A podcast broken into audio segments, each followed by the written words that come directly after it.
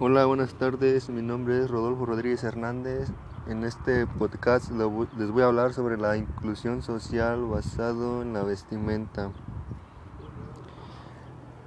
La vestimenta en mi comunidad es una de las culturas más importantes que representan a mi comunidad, ya que hay diferentes gustos de moda de cada persona. Los tipos de vestimenta que hay en mi comunidad son unos cholos, vaqueros, unos charros, gente que se viste moderna. En mi comunidad la vestimenta ya no se ve como antes, que casi todos se vestían de la misma forma. Y hoy en día cada quien se viste a su gusto. Dejaban atrás la vestimenta moderna que era la más vista. Que ahora es la clásica. La vestimenta moderna da muy buen aspecto ya que se miraba gente de bien, gente honrada, trabajadora, amable y así. Los vaqueros y los charros vienen siendo casi lo mismo y en lo que había en ellos que era las competencias y hoy en día también se está quedando atrás. Ya lo que se está viendo mucho ya son los cholos, ya que ya que son uno de los más vistos en mi comunidad y siguen creciendo y generando más gente a vestirse de la misma manera.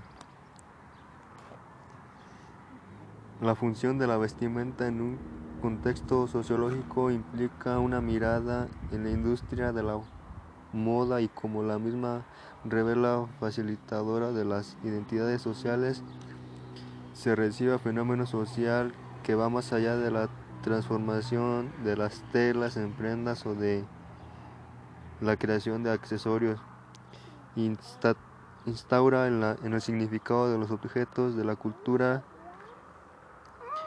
es de la práctica corporal a través de la experiencia de vida de las personas. En mi comunidad algunas personas se dedican a hacer vestimenta como faldas, suéteres, pantalones, shorts y otras cosas. Nuestro modo de vestir denota indefectiblemente una forma de posición tanto en un sentido de inclusión identificación con un género musical, de exclusión o diferenciación frente a un referente establecido familia, compañeros de estudio, otros jóvenes de barrio.